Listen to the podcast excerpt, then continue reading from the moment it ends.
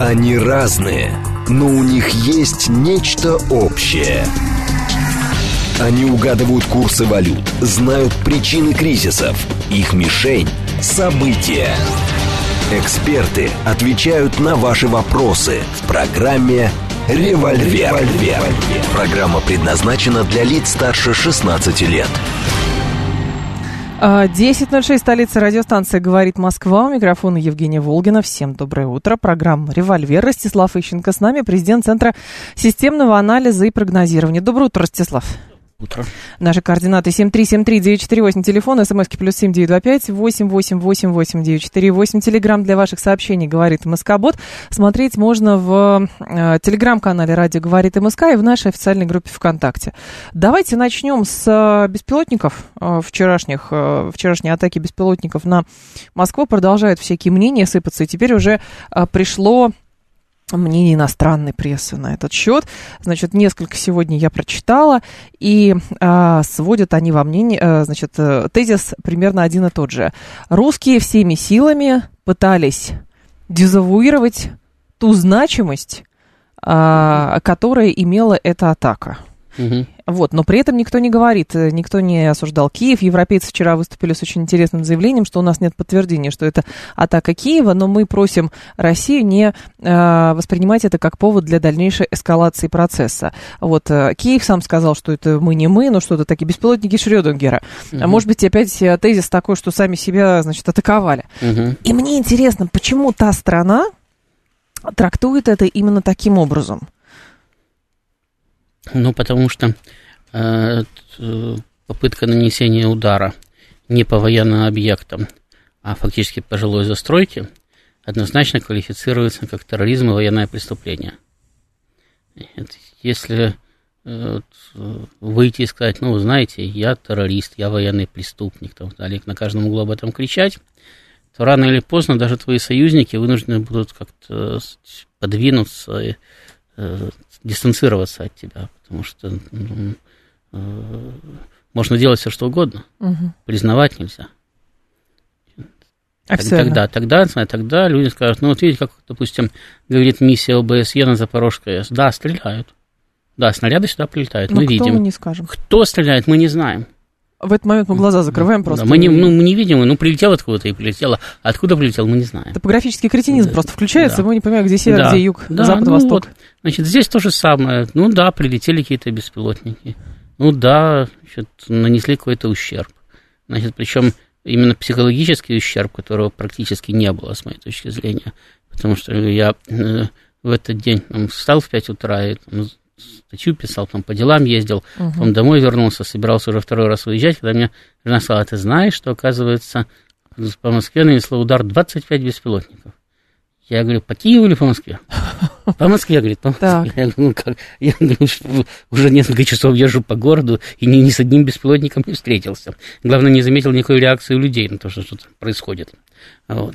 Но официально потом сказали, что 8 было штук, ну, но это как Минобороны, да, посчитал. Да, там их, их там по-разному как-то считали. То сказали официально, что только в Московской области сбили 13, потом Минобороны сказала, что было 8 самолетного типа, угу. и непонятно, это было всего 8 или 8 самолетного типа, были еще какие-то там и так далее. В общем, э, сколько их там было, это уже одному богу известно, да? Так. Значит, э, вот, но э, понятен, собственно, как и цель, значит, угу. значит нанести психологический ущерб э, населению России, значит, и, таким образом сломать волю к сопротивлению. Понятно, что будут попытки и дальше каким-то образом наносить удары по российским тылам, значит, и диверсии проводить, и беспилотники запускать, если там появятся какие-то там ракеты Украины, то и ракеты запускать куда-нибудь там вглубь. Значит, украинская проблема в том, что они все это не производят и могут использовать только то, что им дали. А поэтому они не могут нанести массированный удар. Если бы у Украины было бы там э, штук 500 ракет одновременно, которые, uh-huh. можно, которые могли бы долететь до Москвы, которые она могла бы запустить, это было бы опасно, потому что это был бы огромный рой, который может просто перегрузить ПВО, и что-то может прорваться. Вот, а поскольку ей даже если дают, то дают там по 10, по 20, по 30 штук, которые они используют весьма экономно, то в результате получается, что какие-то цели, ну, в основном там, поближе к линии фронта, они поражают, а вот нанести массированный удар, там, допустим, по столице или по какому-то крупному городу, они не в состоянии. Ну, может, от тестирования систем ПВО была тоже такая э, система, реакция, не реакция, система а ПВО они тестировали уже очень давно. Они, помните, когда начали запускать еще советские разработки беспилотники, которые американцы им модернизировали, mm-hmm. поставили систему GPS на них, и вот эти слежи и ресурсы постоянно летали. Там Тони Венгельс прорвались, значит, вот, а в Москве они, в Москву они все время летели, летели и падали где-нибудь в Калужской или в Тунской области. Да. Я так понимаю, в результате работы системы РЭП. То есть не бывает такого, чтобы вот все буквально всюду долетали, а до Москвы не долетают почему-то. Подлетят поближе и падают, подлетят угу. и падают. Значит, они пришли к выводу, что они не смогут нанести удар этими беспилотниками, потому что иначе они бы, конечно, запускали бы слежи, потому что это мощный реактивный беспилотник, который несет достаточно мощную, э, мощный заряд с собой, Значит, и он, конечно, способен нанести достаточно ощутимый ущерб. Если бы он бы попал бы в дом, там бы не отделалось бы разбитым стеклом, были бы значит, большие проблемы, разрушения и гибель людей, безусловно. вот и они, у них, главное, этих стрижей ресурсов за 200 штук на складах должно лежать, и они явно никуда не делись. То есть они бы их использовали бы для удара по Москве, но у них нет технической возможности, они не долетают. То есть они эту они систему ПВО уже протестировали. Поэтому они на, нашли другой вариант. Он не такой эффектный, да, ну, запускать беспилотники поменьше. Но, э, по крайней мере, есть шанс как-то прорваться там где-то над кронами деревьев, значит, самое там, не все, но видите, тоже, э, значит, по любым, кстати, Э, раскладом, сколько бы их там не было, хоть 8, значит, хоть 25, mm-hmm. хоть 32, там разные цифры гуляют, да, э, в СМИ. Но так или иначе, э, значительную часть уничтожила либо ПВО, то есть большую часть уничтожила либо ПВО, либо, опять-таки, системы РЭБ их приземлили. Вот. Соответственно, даже вот такой вот маленький, самый, который относительно безопасные беспилотники, да, они все равно прорываются с большим трудом. То есть это надо буквально уже запускать их, э, как пытались запускать прямо в этом самом, когда по Кремлю били прямо в этом самом, прямо из ближнего Подмосковья, чтобы они хоть как-то долетели. И то, я так понимаю, что борьба радиоэлектронная постоянно совершенствуется, потому что э, в Москве народ все больше и больше жалуется на то, что телефоны плохо работают. Там, Это СМС... единственная реакция на атаку беспилотников. Таксистов вчера, да, да навигатор СМ... не работал. смс не так доходят там и так далее. Ну, так Нельзя же заглушить только сигнал отдельных беспилотников. Глушится тогда уже все подряд. И тогда кстати, надо выбирать, чего вы, собственно, хотите. Чтобы беспилотники не долетали, или чтобы такси хорошо ездило. Интересен еще такой момент. А, история с беспилотниками, это действительно а, вариант нанесения именно психологической атаки вследствие того, что а, невозможно нанести какой-то там, ну, условно, массированный а, удар по там военным объектам и так далее с, с точки зрения Украины. И поэтому берем пиаром, попытаемся разогнать панику. И это как, а, скажем так, инициирование с их стороны или реакция на массированные удары по Киеву, которые были нанесены. Это как с ДРГ в Белгороде после э, Бахмута. Смотрите, те же самые стрижи, да, начали летать еще э, в 22 году, когда, ну, где даже раньше, по-моему, когда первый улетел в Хорватию. То есть еще не было никаких ударов по Киеву, ничего не было. Точно помню. По-моему, да, да, по-моему да, да. даже СВО еще не было, а первый слиж улетел в Хорватию. То есть уже тогда на них стали ставить, то есть американцы их начали модернизировать, их стали испытывать, значит, посмотреть, как, как и куда они полетят и насколько они управляемы. Потом они добились более-менее нормального полета, значит, когда они стали пытаться их использовать для удара по российским тылам. Угу. А это, надо сказать, оружие достаточно мощное, потому что боеголовка серьезная, летит далеко, на тысячу километров, реактивный, да. при этом может лететь достаточно низко, поймать, сбить его достаточно тяжело, э, просто следствиями ПВО. И то, что они в свое время достигали там и аэродрома в Энгельсе, там и других целей, так. как раз говорит э, в их пользу. Но э, очевидно, опять-таки, что э, они начали летать на Москву, и летало там 5 или 10, я уже не помню сколько, потому что там бывало, что за раз их 2 и 3 падало. И начали почему-то все сыпаться в Калужской и в Тульской областях. Вот летят, летят, значит, везде пролетели, а там сами раз и упали, раз и упали, раз и упали. Значит, э, ну, самое простое, с моей точки зрения, самое логичное объяснение – это работа системы РЭП. То есть, когда э, наши системы ПВО, подстроились и системами РЭБ, начали их просто глушить. А зона московского ПВО достаточно насыщена этими системами. Угу. И они стали падать. То есть понятно, что вот весь этот момент, да, это э, тестирование, приведение их в боевое состояние этих систем и попытка начать наносить болезненные удары в глубине российской территории. Когда стало понятно, что Россия приспособилась к этому делу, тогда стали искать другие варианты. И тогда возникли э, значит, планирующие бомбы, которые американцы передали, возникли ракеты э, Storm Shadow, которые передали англичане, но они работают в основном в прифронтовой зоне, потому что там у них максимальная дальность у этих ракет до 300 километров. Значит, почему опять-таки заговорили о необходимости передачи авиации? Они же понимают, что передадут они 50 истребителей или 150 истребителей угу. на фоне российской авиации под 3000 единиц техники, это ничего не изменит. Их точно так же постепенно перебьют, и они не смогут изменить ситуацию на фронте. Но зато они смогут те же самые планирующие бомбы запускать с высоты в 10 километров. Они тогда будут лететь уже там не на 20-30 километров, а на все 250. Понятно. Те же самые ракеты они смогут запускать с высоты тех же самых 10-12 километров. А это уже не 250-300 километров полета, а 400-500. А 400-500 это уже, вот, пожалуйста, ближнее Подмосковье, это уже новая Москва, если запускать от украинской границы, примерно из Черниговской там, или Сумской области. Значит, а Storm Shadow это все-таки не тот самый, не маленький беспилотник, который то ли несет какой-то там с взрывчатки со спичечный коробок, mm-hmm. то ли вообще ничего не несет, непонятно. Ну, действительно ли, Ростислав, нужно, а, скажем так, мы вчера тоже когда со слушателями обсуждали, и многие, конечно, были готовы прям рвать на себе волосы, в панику впадать и так далее, но а действительно это уже было. Но просто были а, не беспилотники с бомбами, а были шахиды в поездах. Ну, а, были. Были, были и самолеты, которые падали, и дома, самолеты, которые взрывались, дома, и теракты в метро да. были, все было. Ну, то есть, по факту, в общем, это ровно то, что мы уже проходили. Нет, то пока, есть, пока, та, что, пока что это меньше того, что мы проходили. Меньше. Я имею в виду, что как бы тактика противника. И Гайворон, не Буденовск. И Гайворон, не Буденовск, да, да. И эти самые, и э, эти вот прилеты беспилотников, это не взрывы, допустим, домов в Москве, не падение самолетов, mm-hmm. там, э, взорванных шахидами там, и так далее. То есть это по уровню даже морального ущерба это вообще ничто принципе. Просто учитывая объем э, нынешних военных действий, который тоже значительно больше, чем объем военных действий все время в Чечне или в Грузии. Значит, учитывая вовлеченность общества в это дело, даже такие булавочные уколы, когда их много и они повторяются постоянно, значит, они должны на каком-то этапе начать оказывать свое воздействие. Именно на это делается ставка. Не на то, что мы сейчас запустим 25 беспилотников, и э, в России начнется там, все общество когнитивный диссонанс, значит, и родятся антивоенные настроения, все впадут Пойдут в э, панику. режим да? шатать, да. Да, там один, два, десять человек впадут в панику, остальные вообще не заметят.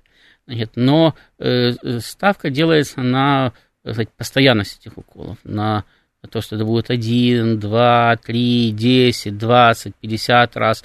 И в конце концов даже самые спокойные люди начнут спрашивать, а почему все это постоянно продолжается? А сколько это вот? А когда это все закончится? А куда смотрят спецслужбы? Куда смотрит армия? И так далее. Причем я смотрю, что уже даже, ну, вроде бы э, профессиональные журналисты начинают ну, путаться в показаниях, и в некоторых случаях, когда речь идет о зоне ответственности ФСБ, спрашивают, куда смотрит Министерство обороны, а когда речь идет о зоне ответственности Министерства обороны, спрашивают, куда смотрит ФСБ значит, что свидетельствует о том, что уже как-то, так сказать, у некоторых психика Диссонанс идет, возникает, да, психика да. идет у, у некоторых людей в разнос. Вот на это делается ставка, и повторяю, они будут пытаться э, всеми возможностями, силами э, увеличить ущерб наносимый для того, чтобы увеличить и психологическое воздействие. Просто это очень сложно сделать, потому что э, для этого надо э, передать огромное количество ракет Украине, причем ракет более серьезных, чем те, которые переданы угу. и рискнут нанести массированный удар. Значит, во-первых, сама передача ракет, а это уже будет речь идти о передаче ракет средней дальности. Значит, она нарушает э, массу договоренностей, в том числе договор по РКРТ там, и так далее. Значит, но понятно, что Запад все готов нарушить.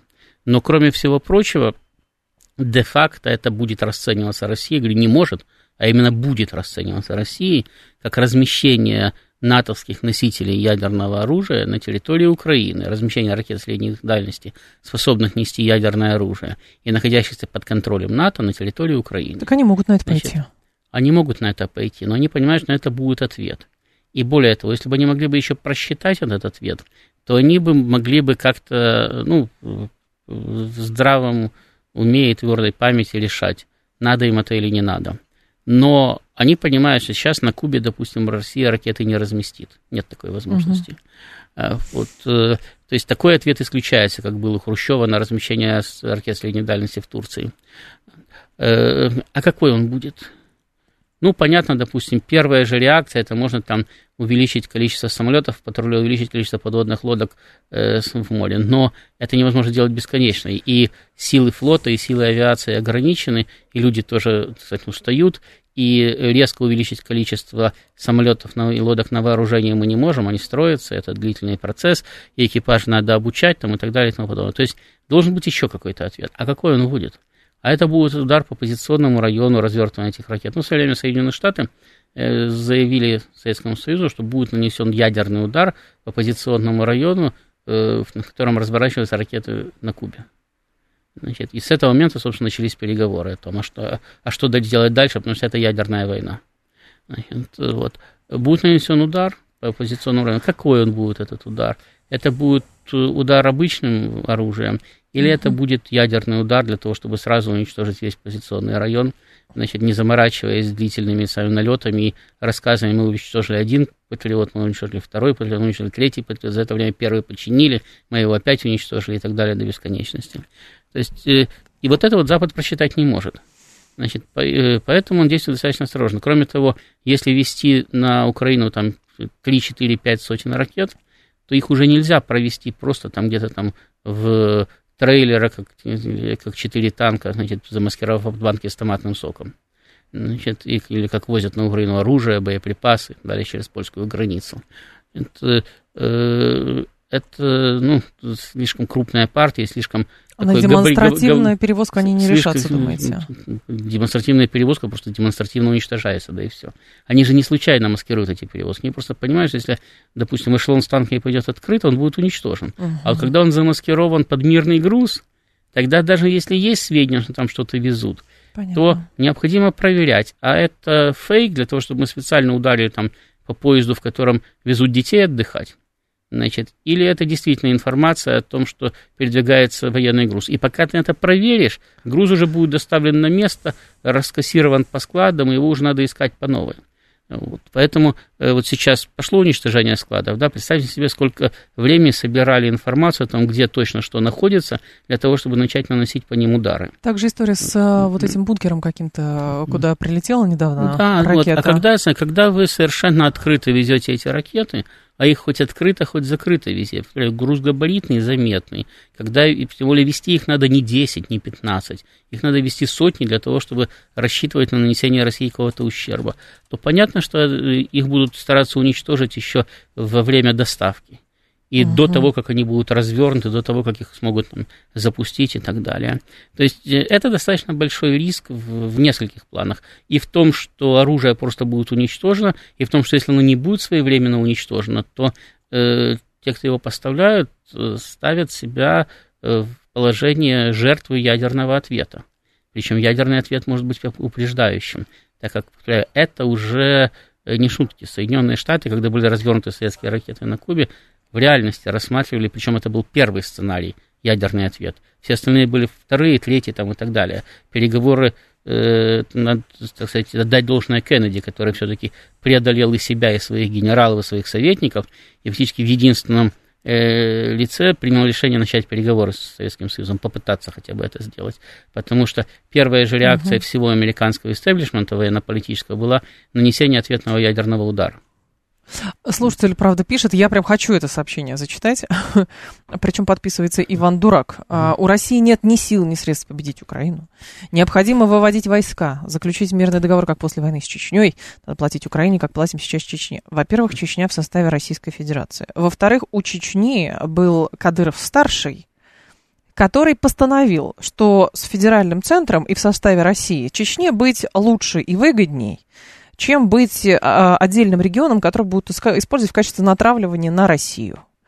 Вот, очевидно, совершенно и он брал на себя ответственность договориться сказал, со всеми... Бы по-другому, чем быть расходным материалом, расходным материалом в американской войне верно. против России. Конечно. Вот. За что, наверное, кстати, как говорят Ахмад Кадыров, и с недав... был а, убит недовольными другими, кто не хотел этого. Но уже нельзя было провернуть историю назад никак. И Чечня в составе России. Более того, 25 лет назад никто бы не подумал, что а, чеченские а, военные будут а, на переднем фланге в специальной военной операции в составе Министерства, значит, в составе Вооруженных сил Российской Федерации. А вот. 25 лет назад, наверное, бы подумали, да такого быть не может. Однако, поэтому, а на Украине кто будет? Ну вот, типа Ахмата Кадырова. Есть там такие люди, которые выйдут и скажут, нет, мы все-таки постановили, что нам с Россией будет лучше, потому что мы не хотим дальнейшего истребления а, граждан и, значит, перетекания в а, другие страны. Поэтому вообще нельзя, мне кажется, вообще нельзя сравнивать ни Украину, ни Чечню. Да, тем более, что каждый делает выбор самостоятельно. Действительно, победить э, значит, народ, который не желает э, там, жить совместно, невозможно. Но его можно уничтожить. И Кадыров, кстати, в свое время говорил, что выбор был примерно такой – либо чеченцы будут в составе России, либо чеченцев просто не будет, потому что их поставили уже в ситуацию, когда они были расходным материалом в глобальной войне против России. Угу. Украинцев поставили ровно в такую же ситуацию, и Украина несет демографические потери за счет просто бегства людей из страны значительно больше, чем их убивают на фронте. Если на фронте погибли сотни тысяч, то убежали десятки миллионов. И десятки миллионов, которые уже в страну не вернутся просто. То есть, э, если говорить абстрактно, да, там, то непобедимые украинцы где-нибудь в Европе останутся еще лет на 50, пока в следующем поколении не станут местными европейцами. Значит, но если говорить конкретно, то Украина вполне себе не просто побеждаема, а стираема в пыль, причем уже в ближайшем будущем. Поэтому утверждение России не может победить Украину, с моей точки зрения, изначально является неправильным. Россия э, может побеждать Украину долго, может победить Украину быстро, практически моментально. В России для этого есть возможности и соответствующее вооружение. Значит, дальше уже выбор делается, исходя из э, политических предпочтений, исходя из того, что мы считаем для себя более выгодным. Но угу. и в плане демографическом, и в плане э, военном, значит, Россия далеко, и в плане экономическом, кстати, Россия далеко ушла от Украины, Россия э, реально воюет со всем Западом и выигрывает войну. Значит, а в оценке именно возможностей самой Украины, ну, давайте обратимся к независимым источникам, к западным политикам, которые утверждают, э, что сегодня прекращается помощь, завтра Украины нет, как они говорят. И опять-таки, по их же оценкам, западным, не нашим, э, Украины бы хватило не больше, чем на три месяца сопротивления, а потом даже если бы остались еще украинцы угу. и осталась бы воля к сопротивлению, не было бы чем воевать, просто закончилась бы техника, вооружение и так далее. И самое главное, что это соответствует э, тому, что мы наблюдали, потому что уже через 2-3 месяца Зеленский истошно требовал срочно поставлять на Украину оружие, срочно поставлять боеприпасы и так далее. Если бы эти поставки бы не начались, Украина просто прекратила бы сопротивление, потому что было бы нечем сопротивляться. Может быть, и хотелось бы, но палками в современной войне не воюют против танков. Так что Сравнивать я говорю, на, начи, начиная с э, некорректного утверждения, легко прийти к некорректному выводу потом, что надо платить. Постулат формальной логики, да. А, так, а что вы думаете по поводу Значит, сейчас, как вы оцените результат атаки на Ивана Хурса, который охранял газопроводы? Кто теперь их охраняет? Иван Хурс — это судно связи. Это, это раз... судно малый, связи. малый разведывательный корабль. Да, это даже не корвет вот. никакой, поэтому да. вот э, говорить, да, что атака была, и, скорее всего, естественно, это будет большой да. там разбор и полетов какие, интересно, газопроводы он охранял? Э, которые в Турцию идут. Ну, турецкий поток. Идет турецкий много, поток. там есть голубой поток, турецкий поток, они все разным этим самым направлениям ведут, и что он делал в районе Босфора, где, самое, где этих газопроводов да. нет. То есть он было такое на выходе из пролива Босфор. Я к тому веду, что, уважаемые слушатели, если вы черпаете информацию, как бы не, не доверяете официальным источникам друг у друга и у украинских телеграм-каналов, просто хотя бы mm-hmm. ради интереса заглядывайте хотя бы в а, Богомерскую Википедию, как ее именуют, где написана справочная информация, что это за корабль. 10.30 новости и продолжим. Они разные, но у них есть нечто общее. Они угадывают курсы валют, знают причины кризисов. Их мишень – события. Эксперты отвечают на ваши вопросы в программе «Револьвер». 10.36, столица радиостанция «Говорит Москва». У микрофона Евгения Волгина. Мы продолжаем. Ростислав Ищенко с нами, президент Центра системного анализа и прогнозирования. А в это время, Ростислав, сейчас даже найду это сообщение, секунду. А, Украина и ее союзники работают над организацией масштабного саммита мировых лидеров, на котором не будет России, с целью заручиться поддержкой условий Киева по прекращению военных действий. При этом параллельно страны «семерки» работают над гарантиями для Украины, а, итальянская пресса об этом пишет, и настаивает, чтобы Зеленский отказался от части а, пунктов вот этого так называемого его мирного плана, чтобы все-таки достигнуть какого-то перемирия. Какие-то два взаимоисключающих сюжета, по-моему, нет? Совершенно, наоборот, в одной и той же логике. В той же логике, вот, в которой действуют люди, которые пишут там, на радио или куда-нибудь еще. Э, вот эти сообщения, которые вы зачитывали, да, угу. значит, я, как правило, их игнорирую, потому что они направлены именно на то, что вы их увидите, вот, решить, ну, надо же этому идиоту объяснить, что он не прав. И зачитаете. а они рассчитаны не на, кстати, э, э, это про Чечню и сравнение Чечни с Украиной или что? Да, да, ага. да. Это рассчитано не на публику, значит, которая надо это самое опровержение. Все и так понимают, что, значит, 90% населения даже без этого самого, без наших с вами усилий скажет, это бред. Угу. Значит, а на те 10%, которые это воспримут в любом случае. Колеблются. И скажут, да, ну это вот, вот прав, правду же говорит, да, человек, вот правильно. Правильно. Значит, в украинских телеграм-каналах да. написано, конечно. Да, значит, это для того, чтобы эта информация распространялась и попадала к потребителю, значит, доходила до неокрепших мозгов, она таким образом и разгоняется. Там пишем в телеграм-каналы, звоним на радио, угу. на телевидении, там, забрасываем миллионами, сотнями тысяч вбросов, совершенно идиотских, тупых. Народ спрашивает, а что они так работают? А потому что э, числом поболее, ценой подешевле, оно тоже работает.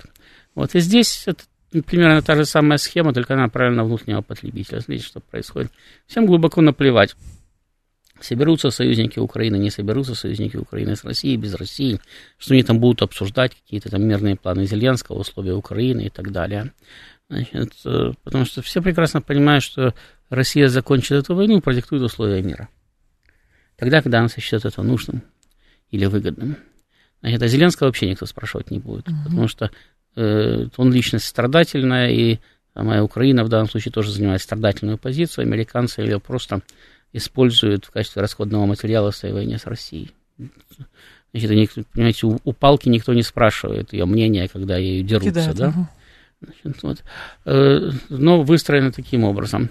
Вот видите, сейчас соберется великий форум и будут обсуждать. Вот итальянцы уже просят Зеленского смягчить позицию. Да. Значит, ну, наверное, есть шанс загреться. То есть Россия, наверное, принимает эту позицию, только попросила итальянцев, чтобы у него говорили Зеленского смягчить. Ну, тут конспирология да. вариантов. Это все, это все идет на уровне внутреннего украинского потребления. Причем, опять-таки, не, это не надо даже объяснять это человек воспринимает на уровне подкорки. Вот когда идут такие, как вы говорите, противоречащие друг другу сигналы, угу. да, то мозг их начинает сам себе объяснять. А что ну, там так. происходит? А, ну итальянцы уговаривают Зеленского смягчить позицию. Так. Раз не уговаривают Зеленского смягчить позицию, значит, в принципе, на основе украинской позиции длительно можно, значит, она, она принимается. Значит, вот, соответственно, ну, уже почти победили, надо продолжать.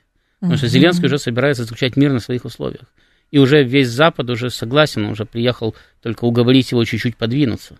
Вот уже весь Запад, просто Украина настолько сильна, а Зеленский настолько авторитетен, что весь Запад пытается уговорить его чуть-чуть подвинуться, чтобы наконец наступил мир. Значит, э, да, это опять-таки, это будет действовать не на все общество и не сразу. Это будет действовать на определенные слои. Но эти слои активны, они будут там, в интернете, опять-таки, на улицах, в личных беседах и так далее, доказывать, и главное, человеку, который вообще не имеет позиции и не может каким-то образом объяснить происходящее, они будут выдавать уже готовую трактовку, которая у них уже, кстати, в мозгу устоялась. И да, люди, которые, люди обычно воспринимают э, то, что слышат. Да, им как правило, бывает тяжело самим все это уложить э, вот само, в одну упаковочку и каким-то образом принять ну, какое-то более-менее логическое заключение. Когда они слышат Э, хотя бы формально логическое построение, да, которое объясняет необъяснимое для них, они его сразу же принимают. Причем принимают на уровне подкорки, не, даже не задумываются об этом. Оно где-то там в, попадает внутрь, да, а потом постепенно начинает, кстати, воздействовать. Вот. Это, так, собственно, действовала вся вот эта вот пропаганда националистическая, там, проамериканская на протяжении последних 30 лет. То есть малыми дозами, малыми дозами накапливалось, накапливалось, накапливалось, потом происходил взрывной эффект, и потом оказывалось, что все общество, вчера бывшее вроде бы нормальным, сегодня уже поражено смертельным вирусом. Вот, поэтому это, э, это метод, который Запад давно использует, он его использует еще со времен борьбы с Советским Союзом, э, медленно, но уверенно, капать на мозги, значит, мешать ложь с правдой или с полуправдой. Путать. Значит, э, э, давать утверждения, пусть даже абсолютно бредовые, но давать их постоянно. Значит, когда они кого-то да пробьют, вот как там кто-то слушал BBC, кто-то Голос Америки, кто-то Deutsche Welle, там, соответственно, Все иноагенты. Кто-то, кто ничего случай, не да. слушал. Да. Но потом те, кто слушал, рассказывали тем, кто не слушал. Причем они уже давали свою интерпретацию. Ага. И если, допустим, э, там, э, западные радиостанции могли нести абсолютный бред, то человек, который их интерпретировал, он их интерпретировал уже по-своему, адаптируя к месту, ко времени, к своему окружению. Он уже получался более убедительным и так далее. Таким образом, постепенно вот эта вот идея э, ширилась в обществе, постепенно накапливалась, а потом угу. вдруг мы в одно прекрасное утро проснулись и выяснили, что нашего общества уже нету, а есть какая-то значит, толпа, которая бредит э, Э, тем, чтобы наконец-то э, вообще, если не сбежать на Запад, то э, перенести Запад сюда. Значит, в данном случае уничтожить свое собственное государство. Ждать троянского коня, когда он войдет, да, да открыть да, ему ворота. Да, да, да поскорее, причем поскорее. Угу. Значит, даже за, самим его завести туда как можно скорее. Вот. Так что это, это механизм старый, достаточно эффективно работающий, если ему не противодействовать. Просто другое дело, что в России налажено достаточно эффективное противодействие, значит, и причем сейчас э, этот механизм дает сбои, потому что э, происходит, ну, всегда внешняя угроза консолидирует общество. Если внешняя угроза есть, то происходит консолидация, а в таком случае э, любого рода даже не враждебное поползновение, а любого рода сомнения начинают отсекаться. Здесь возникает другая опасность – скатывание общества в тоталитаризм когда мы не, мы не воспринимаем некую критику, значит, некие сомнения, ничего, у нас есть только одно мнение, и второе неправильное. Конечно. Значит, но эта опасность более отдаленная, да, а вот реакция на внешнее воздействие значит, э, происходит более жесткое, то есть общество консолидировано, его пробить сложно. Но они все равно пытаются это сделать и будут пытаться, потому что это, кстати, это их последний шанс. За счет чего? А, той стране удается. Я понимаю, что там а, все СМИ, весь пиар, он а, замыкается на западных, естественно, американских специалистов, которые, в общем, умеют в этом много лет. И каким образом удается убеждать и продвигать картину следующую, что ужасы, кошмар, тоталитаризм везде есть, там, Путин, значит, там, такой секой и так далее, но при этом, по факту, живя здесь, мы понимаем, что все совсем не так, а та страна как раз представляется жертвой а, страной, которая борется за демократию, но при этом уровень тоталитаризма, который там, даже посмотреть на то, как работают средства массовой информации, он несравнимо выше, естественно, чем то, что рисуют про нас. Ну, так видите, у них не получается продвигать свою идею, потому что убедить своих людей в том, что им хорошо там у себя, это проще всего. Да. Тем более, что им, ну, совсем еще недавно они действительно э, жили лучше всех в мире.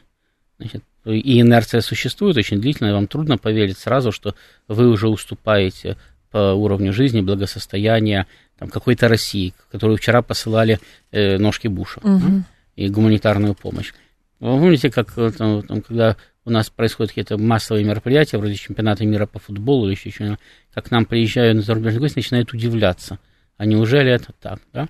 Значит, я э, где-то месяца с два назад значит, э, читал трогательный диалог в, в социальных сетях, когда э, э, какому-то там украинскому пользователю, который значит, рассказывал, что в России нет ни одного ватер-клозета, просто продемонстрировали фотографию Москва-Сити. А он не верил. Он говорил, это Гонконг. это Сингапур, это Нью-Йорк, это не Москва. Это вы взяли просто фотографию из интернета. Мы говорим, ну так ты пойди в интернет и посмотри, там же подписано какие-то фотографии. Говорит, это фейк. Значит, это не может быть, значит, все. То есть люди просто не верят в то, что такое, значит, может быть под воздействием уже устоявшихся взглядов на жизнь, устоявшейся самой пропагандистской картинки. Поэтому убеждать свое население достаточно просто. А вот на наш информационный сказать, рынок они э, прорваться сейчас не в состоянии. То, что происходило, допустим, в позднем Советском Союзе, когда э, западная информационная вакханалия была востребована – то есть народ жил ее ожиданием, и когда он ее получил, был очень доволен и начал массово потреблять. Э, сейчас э, происходит обратный процесс. То есть, да, они действительно э, работают массово и очень активно, потому что ими за время американской абсолютной гегемонии значит, был э, создан, э, была создана мощ, мощнейшая база. Знаете, когда Соединенные Штаты на протяжении 90-х и нулевых годов были мощнейшей экономикой мира, глобальным гегемоном, и бесконтрольно и неограниченно печатали э, мировую резервную валюту, и, и доллар был еще и валютой мировых торговых расчетов, значит, они могли просто покупать э, э, своих сторонников пачками, эшелонами. И именно это и происходило. Они формировали во всех постсоветских странах, в том числе и в России, то, что мы называем пятой колонной, в принципе, такое мощное проамериканское лобби в самых разных слоях общества. В основном в слоях, которые являются информационно влиятельными. Так. То есть это политики разных уровней, это журналисты, значит, это экспертное сообщество и так далее. Значит, это была сформированная уже база, на которую они опирались, и э, на, которая сейчас должна была подхватывать все вот эти вот идеи, которые транслируются э, с Запада. Э, В отношении э, России. Да. Угу. Значит, но э, э, произошло достаточно, сказать, неожиданное и для них неприятное. То есть даже, я уже не говорю о том, что возник серьезный, кстати, альтернативный слой и политиков, и журналистов, и экспертов и так далее. Но даже те, которых американцы считали, в принципе, давным-давно сидящими на зарплате, и которые никуда не денутся, даже среди них примерно половина значит, э, просто развернулась в другую сторону, потому что, ну как, это люди искренне в свое время считали, что солнце восходит на западе, значит, а потом столкнулись с тем, что э, если это когда-то и было так, то ныне это уже совсем не так. Угу. Начали пересматривать свои взгляды, в том числе и свои взаимоотношения кстати, с э, э, американскими информационными компаниями. И у них возникли трудности, именно трудности в распространении э, и в продвижении вот именно в общественную ткань своих, как они это называют, нарративов. Да?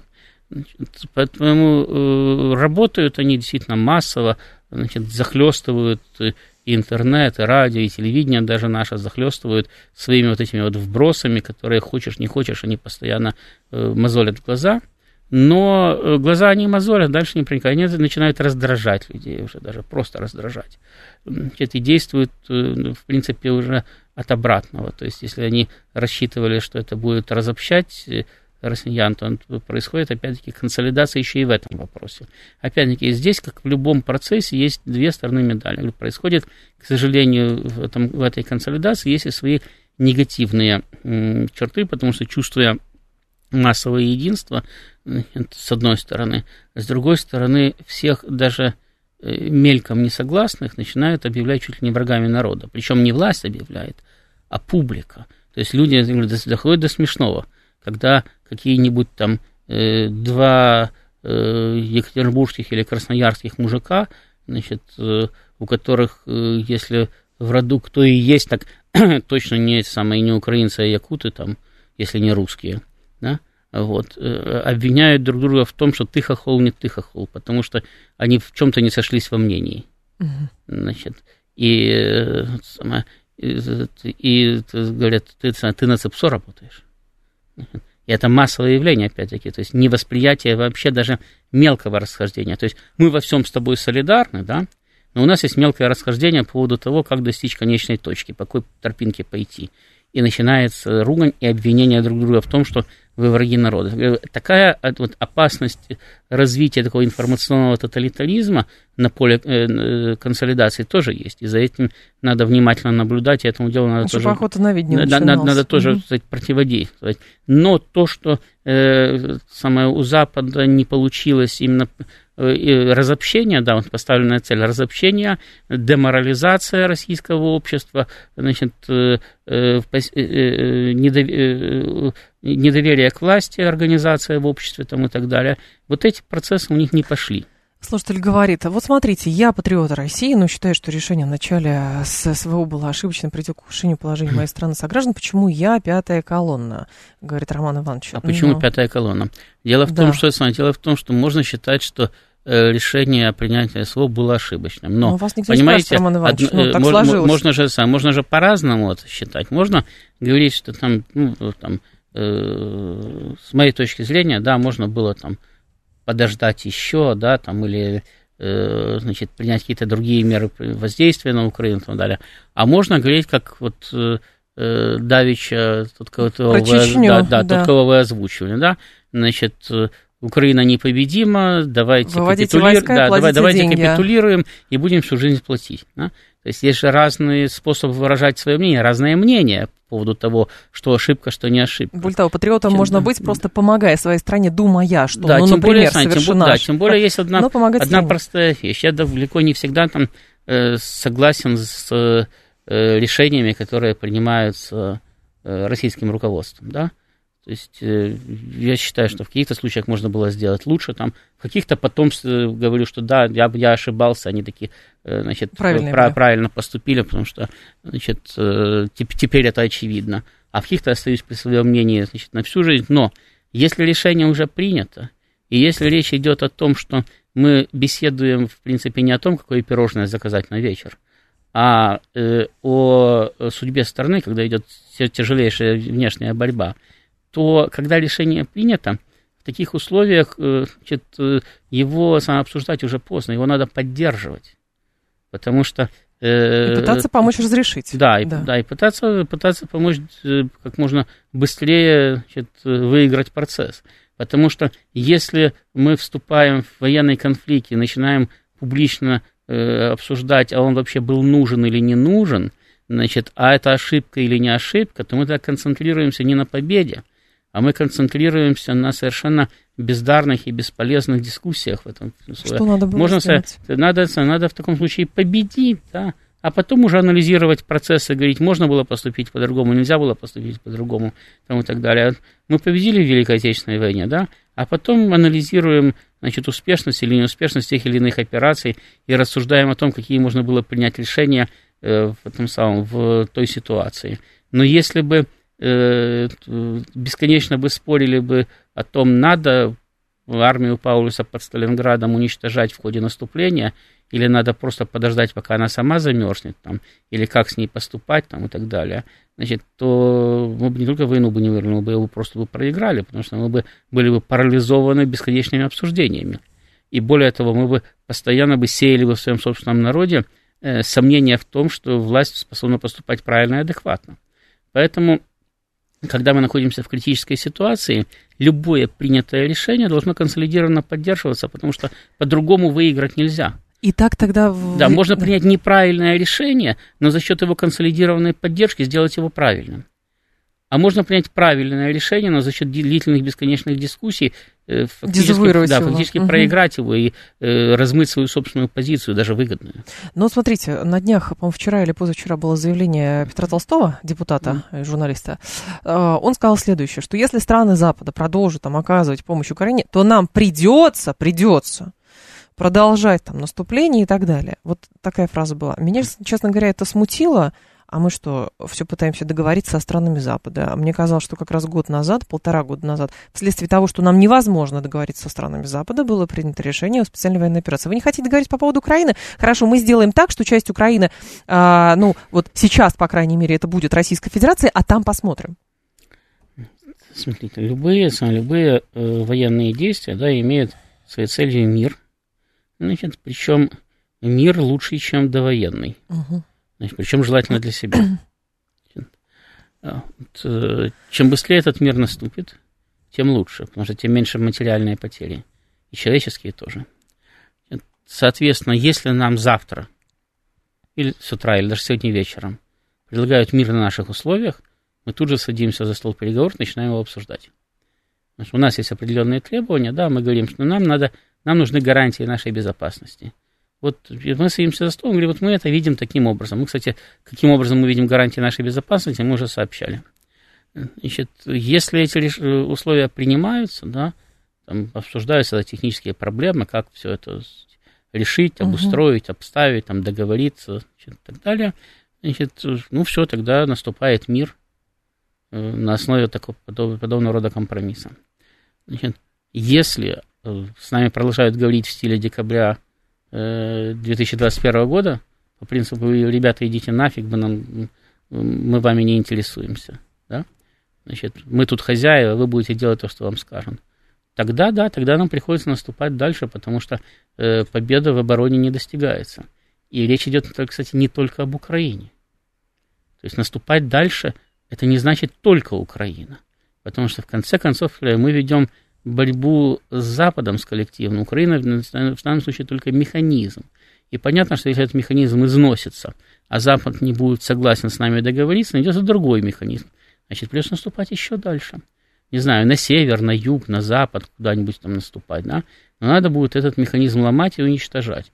Другое дело, что, судя по всему, у Запада э, э, в случае поражения на Украине э, может э, сказать, резко уменьшится охота продолжать дальше подобного рода военные игры с Россией. Значит, они попытаются уйти в, э, в информационное, чисто информационное противостояние, там, экономическое противостояние, дальше наращивать там свои санкционные пакеты там, и так далее, искать возможности уязвить нас в финансово-экономическом, в торговом плане и т.д. и т.п. Вот. Но то, что наступление действительно является в данном случае вынужденным элементом. То есть мы занимаемся принуждением Запада к миру на российских условиях. Как только эта цель достигнута, наступление прекращается. И в этом отношении очень красноречивая, кстати, история с Грузией. 15 лет назад была пятидневная война, а спустя 15 лет, э, вот, вот это, по крайней мере, экономическое налаживание происходит, обмен происходит. Премьер, так как это парламентская республика, только это приветствует и говорит, да, и вынужден бороться с президентом страны, у которого ниже статус, но все-таки это президент страны, который говорит, что это провокация Путина. Mm. вообще абсурд. Вот. Просто в том, что касается нынешнего противостояния еще, понимаете, почему возникает когнитивный диссонанс, а как это мы прекратим наступление, если мы еще не захватили Львов? Значит, потому что действительно э, контроль над Украиной является э, абсолютно необходимым для обеспечения российской безопасности. Но для того, чтобы установить контроль над Украиной, не обязательно занимать Львов. Потому что, опять-таки, Укра... Украину в качестве единого целого, в качестве, э, ну, хотя бы имитирующего собственную государственность образования, поддерживает Запад. Угу. И если он уберет свои руки от этого дела, то Э, навести там порядок э, не такая э, великая самая сложность. Я имею в виду навести порядок, который обеспечит российскую безопасность, а не навести порядок вообще в целом. Вот. Поэтому, поэтому да, с моей точки зрения, Украина как государство должно быть ликвидировано, но это можно сделать не обязательно в наступлении, это можно сделать по договоренности с Западом мирным путем. Ростислав Иченко был с нами, президент Центра системного анализа и прогнозирования. Ростислав, спасибо, ждем вас снова. Далее у нас новости, я к вам в два часа вернусь. В три часа у нас сегодня Михаил Делягин.